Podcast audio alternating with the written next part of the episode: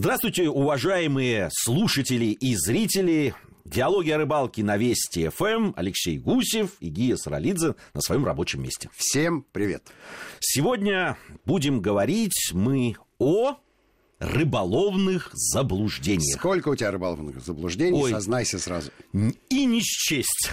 И не счесть, если честно. Причем ты знаешь не только свои, но и чужие. Не Да, говори. Давай немножко поделимся. А, Конечно, больше всего меня радуют рыболовные гороскопы. Это такие таблички, в которых обозначено, когда клюет рыба, причем не только в какие месяцы, но в какие дни. А есть И в какие некоторые- часы, я Да, видел Да, есть некоторые специалисты, которые даже в часы, причем довольно точно. То есть с 11 до часу будет активный клев головля, а потом как отрезало. Несколько раз э, проверяли люди подобные сведения. Ну, э, как обычно бывает, да, это же теория больших чисел. Кто-то обязательно попадет и становится абсолютным фанатом этих гороскопов. Все остальные с э, предельным скепсисом относятся Помнишь, наш приятель Саша Гордон, который тоже является увлеченным рыболовом, в свое время хотел сделать даже такую программу телевизионную, поставить аквариум с лещом и рассказывать ему, как он должен правильно клевать. Когда ты должен на глубине 6-7 метров с утра в 4 утра подплыть, взять вот так насадку. Это Очень смешно было. Как раз Прекрасная посвящено история. было, да, этим История прекрасна. Но самое главное рыболовное заблуждение, э, конечно, это о поведении рыбы под водой. И есть ли она там вообще? Помнишь замечательный анекдот? Здесь рыбы нет, кто говорит, директор катка.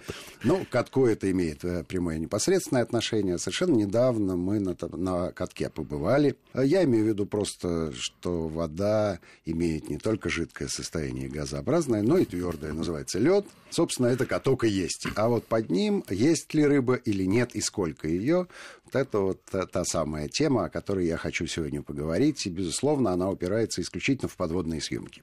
И как выясняется, что когда на водоеме лед заглянуть под воду куда сподручнее, потому что ты спокойно перемещаешься по пространству, пространство твердое, и ты можешь использовать весь арсенал имеющихся у тебя средств. Ну, разве что немножко прокладно, что даже хорошо на самом деле.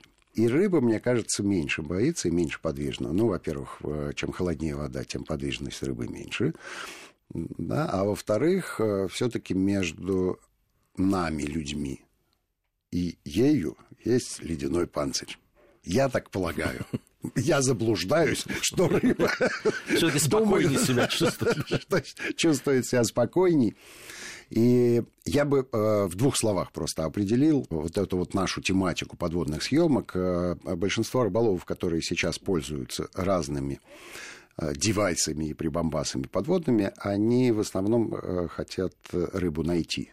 То есть удостовериться, есть она там или нет. Мы же э, пошли чуть-чуть дальше и пытаемся набрать некую статистику и проанализировать поведение рыбы. На сегодняшний день анализ показывает только то, что мы ничего про нее не знаем и даже не догадываемся. Поэтому, подвесив вот э, такую мысль в начале программы, я надеюсь, что мы к концу сделаем хоть какой-то вывод.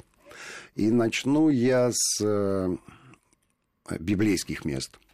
Ну, надо с самого начала идти, поэтому... Конечно, это- это, мне кажется, это такое фундаментальное, правильное Как начало. на истфаке говорили, от выстрела Авроры. Вот, вот, вот, да. А, а здесь, собственно говоря, от того места, где Христос Спаситель ходил по воде, там Андрей, видимо, ловил пескарей, а Сергей опускал туда подводную камеру. А, Было это на озере Кенерет, где живет рыба святого Петра, тилапия, который вместе с хлебами было накормлено изрядное количество народу. И приехали мы туда, естественно, половить рыбу, а не только подышать э, историческим воздухом этих мест. Люди, которые нас там принимали, сказали, ну, ребят, для тилапии сейчас вообще не сезон, поэтому надо настраиваться либо на карпа, либо на сама, а может и угорь влететь изрядного размера. Разложили они свои карповые снасти. Сам знаешь, экипировка карпового удильщика. Ну, это отдельная тема. Пол рыболовного магазина. Ротпот, сигнализаторы поклевки. В общем, все как надо. А, Поклевка была одна, никаких карпов мы не поймали. А, Зашло солнышко. И от нечего делать э, наш оператор взял штативчик подводный поставил подводную камерку и оставил ее там. Сам вышел на берег, и мы продолжили рыбачить. При этом э, стала попадаться тилапия. Когда вечерком мы посмотрели, есть ли рыба под водой, ее ли это сезон, ее ли это время, мы обнаружили, что тилапии там больше, чем воды. То есть это э, вот такое, вот то самое зрелище, от которого дрогнет сердце рыболова. И если он стоя на берегу, знает, что происходит под водой, то, конечно, он мобилизует все свои усилия, начинает перебирать все снасти, насадки, наживки, прикормки, все, что у него есть, и, конечно, рыбу уязвит. А так он э, находится в привычном заблуждении. Ну, слушай, не сезон, все же знают. Рыба не клюет. Рыба не клюет. И все. Поэтому ведет себя неактивно. На следующий день мы хотели снять эпизод э, именно при, с причалом и апостолом Андреем, ну, до какой-то степени а, попробовать э, а, такую видеоиллюстрацию а, к библейскому сюжету.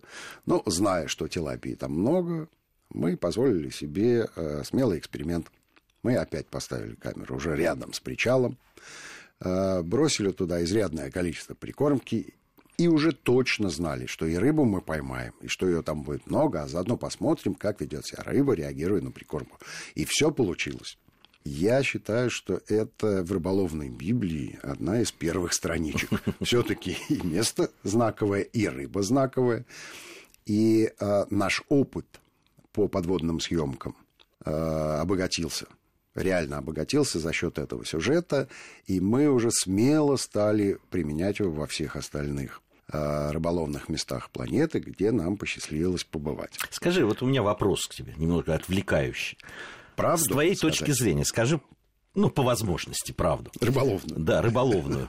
А, на твой взгляд, вот правильно рыболову узнать, что рыбы много, и она есть там. И если он ее не может поймать, это какие-то другие причины, а не, то, что, а не ее отсутствие, так скажем. Вопрос прекрасен и по форме, и по содержанию. А давай сразу разделим рыболовов на приличных и неприличных. Значит, неприличный рыболов, увидев такое количество рыбы, а, будет пытаться уязвить ее всяким способом, включая запрещенный. Их да, мы отметаем. Да, значит, он либо сеть поставит, либо бросит динамит, либо Ой, электрудочкой э, воспользуется. Ну, потому что для человека с таким менталитетом это, конечно, вызов чудовищный. А для нормального рыболова это, это вызов спортивный скорее. Вызов свыше. И тут, мне кажется, что мобилизация мобилизация рыболовного сознания, всех навыков, знаний, опыта, умений, а может быть даже и экспериментальное какое-то, да, а, попытка поэкспериментировать и найти к рыбе ключик, ключик. Это же стандартное рыболовное выражение. Мы к рыбе ключик подберем. Ты же знаешь, что есть некое количество людей, которые поймают рыбу в любом водоеме. Даже если ее там нет, шутят оптимисты или пессимисты, а хорошо информированные оптимисты. А вот если такой человек с пытливым умом увидит э, такое количество рыбы, ну, либо он скажет, ну, тогда неинтересно. Вы дайте мне водоем, где рыбы нет, потому что для, для меня это результат. В общем-то, количество рыбы провоцирует рыболова на некоторую активность. Это совершенно однозначно. Э, особенно, ну, мы, заря... мы изначально, как съемочная группа, изначально заряжены на результат. Хотя, ты знаешь, я тебе могу сказать, что с появлением подводных съемок количество рыбы в кадре начинает э, превышать все допустимые нормы Ловить ее уже не так не интересно. Наоборот, интересно смотреть, как люди, не видя то, что происходит под водой на берегу или на ну, рассуждает. Рассуждает, да, да. На слушай, нет, нет. Да, там она, рыба ушла на дальний кордон, ее здесь нет, не было и не будет. Надо искать. Не сезон, давление, направление ветра, ну и, и в общем, целый арсенал вот этих вот отговорок. А, вспоминается Охотское море. Ситуация примерно такая же. А, только основными участниками процесса были мы сами. Э, мы хорошо половили утром, и день был такой в ожидании трансфера э, с одного из островов Охотского моря на базу Э, делать нам было особенно нечего. Мы походили по острову, посмотрели, что к чему, почему, поснимали какие-то артефакты, там э, смешные морские зайцы были на том берегу. Ну, в общем, нам было чем заняться. Э, тем не менее, э, какое-то количество времени осталось. Мы закинули доночки и поставили камерку подводную на расстоянии ну, метров, наверное, четырех от берега.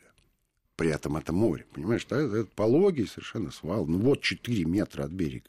Ну, насколько там э, смог оператор зайти? Там, ну, чуть больше, чем по пояс. И оставили, да, ой, поклевочки, думаем, ну, скорее всего, рыбы там немного, рыбка небольшая, ну, сделаем маленький сюжетик. Маленький сюжетик превратился в половину программы, потому что дал огромную пищу для размышлений.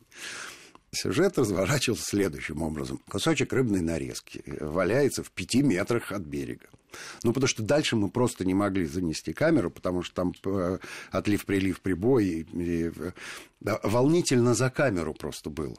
То, что я могло унести куда-то. Мы кирпич привязали. Ну, постарались так GoPro эту несчастную спасти.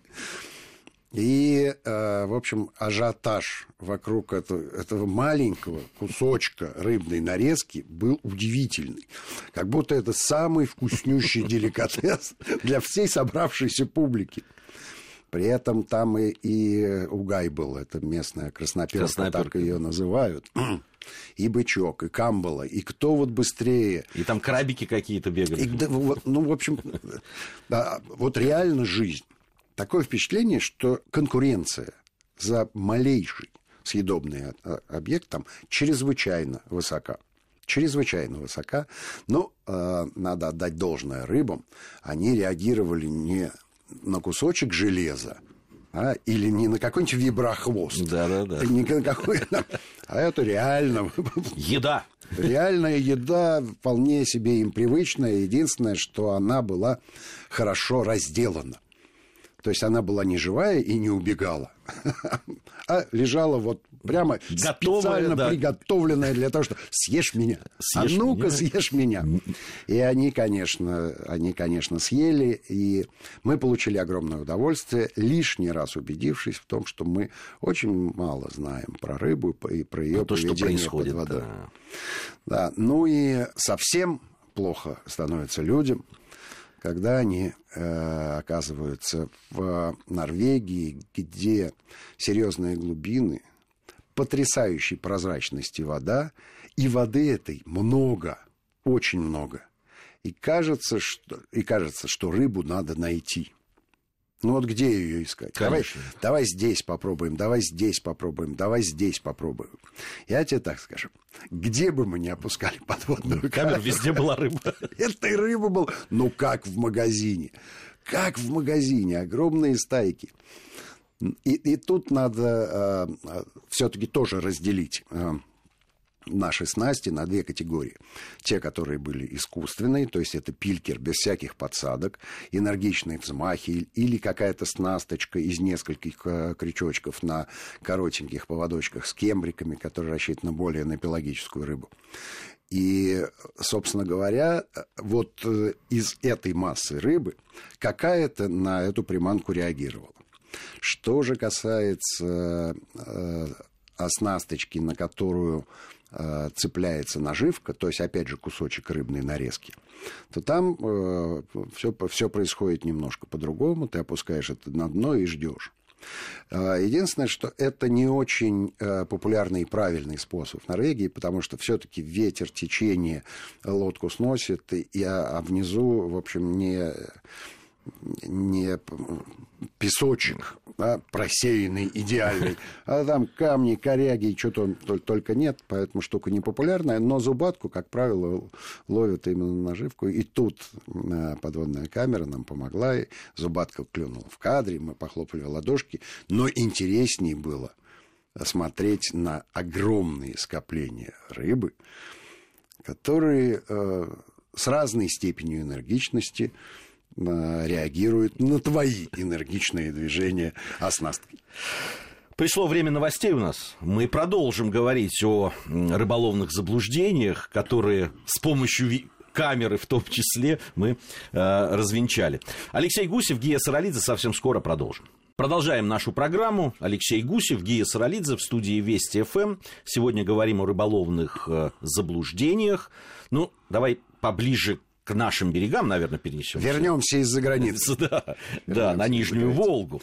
Я э, думаю, что э, если я тебе напомню э, подводные кадры, которые были сняты на Нижней Волге, то у тебя сразу появится правильная эмоция, когда большое количество подлещиков в течение пяти минут проносилось перед камерой. Это фантастическое зрелище абсолютно. Ну, действительно, просто как такой стадо, буквально стадо плывет, причем они такие грамм по 400, наверное. Ну, я тебе так скажу, что в принципе подлещик э, приезжих рыболовов не очень волнует. А вот местные э, рыболовы очень любят э, и подлещика, и гостюру, причем вот такого размера они называют бара, особи, которые достигли там 400 граммов и выше – и говорят, что в вялке, в приготовлении нет ничего вкуснее, и даже вобла проигрывает.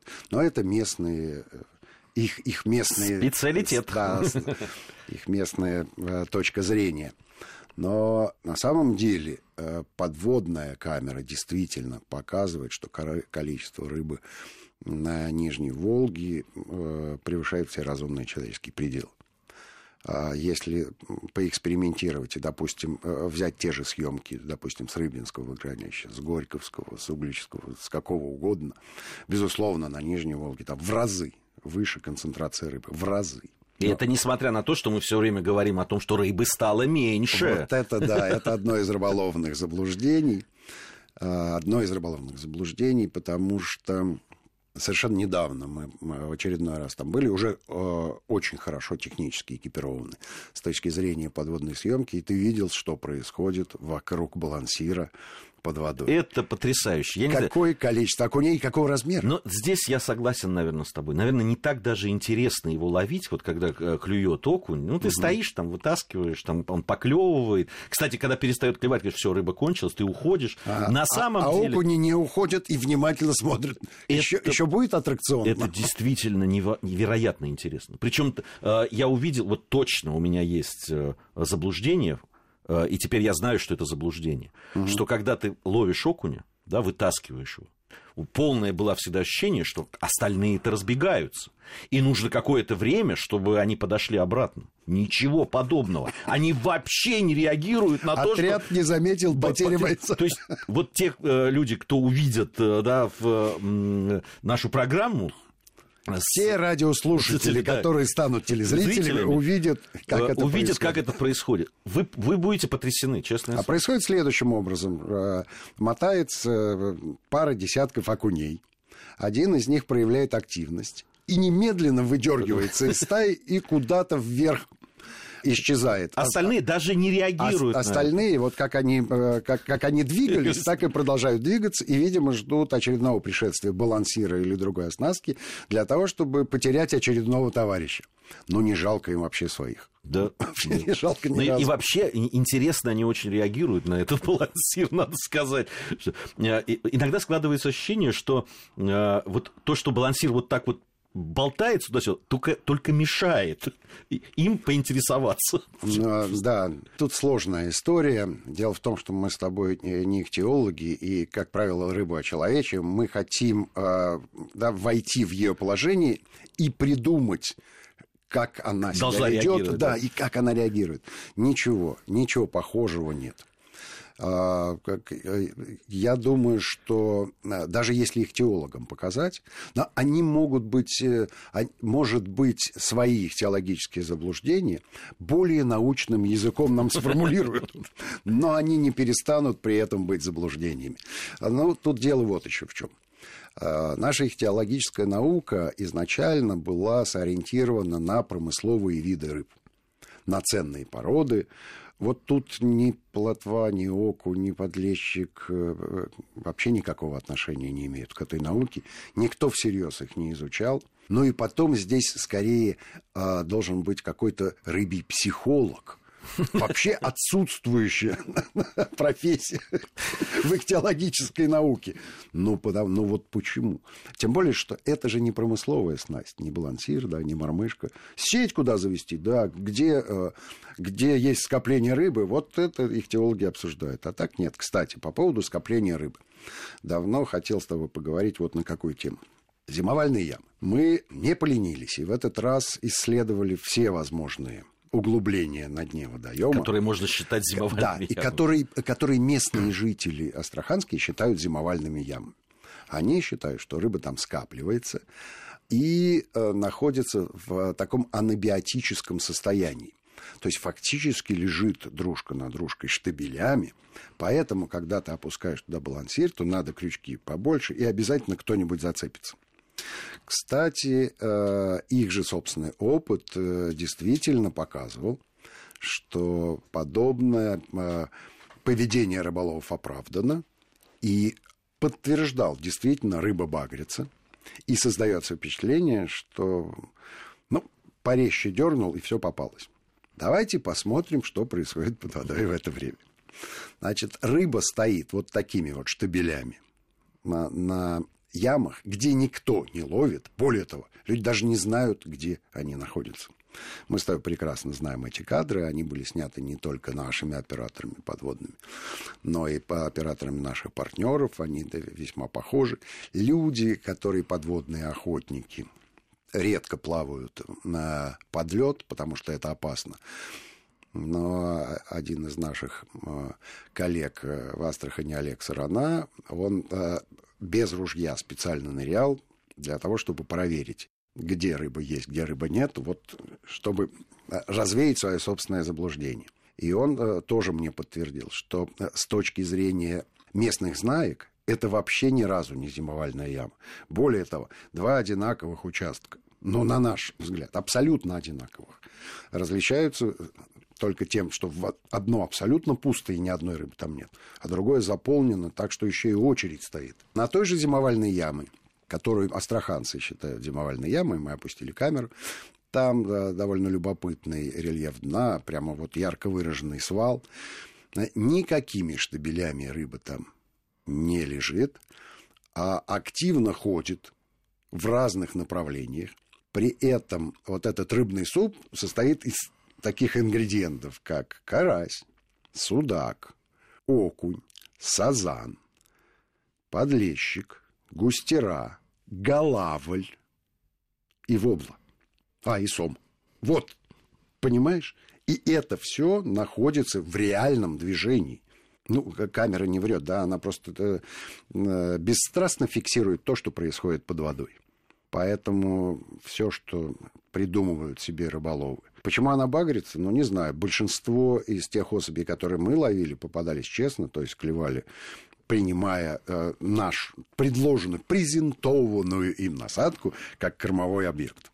И в редких случаях, то, ну, в основном самы, ну, понятно, что у них тело бесчешуйное и довольно уязвимое для крючков, но их попалось там э, две штуки. Ну, мы, конечно, не использовали те снасти, которые используют браконьеры, то есть здоровый тройник. А у нас были маленькие балансирчики, симпатичные. Ну и э, стояла у нас удочка там с червячком. Вот весь набор.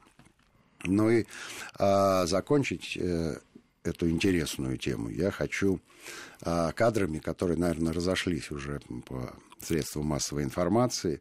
А, это история одного карасика. Да, да. Поставили мы жерличку на щуку, оставили вместе с камерой, и за полтора часа получили выдающееся произведение телевизионного искусства, которое можно смотреть бесконечно. Если честно, в этом эпизоде а, меня больше всех поражает главный герой – карась. Помнишь, мы с тобой, когда про жерлицы говорили, о живучести. О живучести. Вот, вот уж живучий парень, конечно.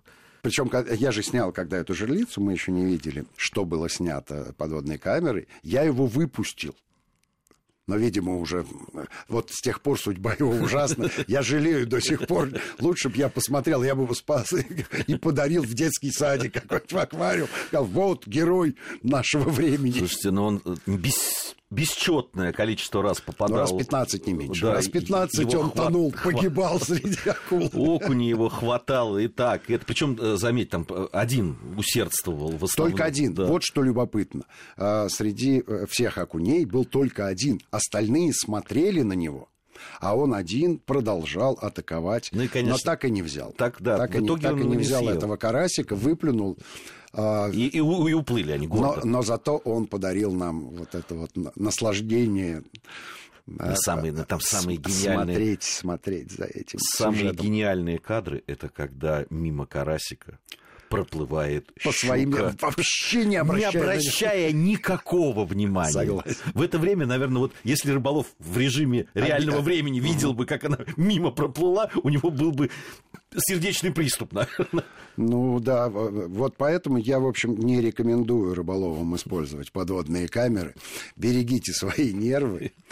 А в качестве основного вывода, ну, я озвучил уже в начале программы, мне все-таки кажется, ничего мы не знаем про рыбу. Ничего вообще. Алексей Гусев, Гия Саралидзе. Всем ни хвоста, ни чешуи.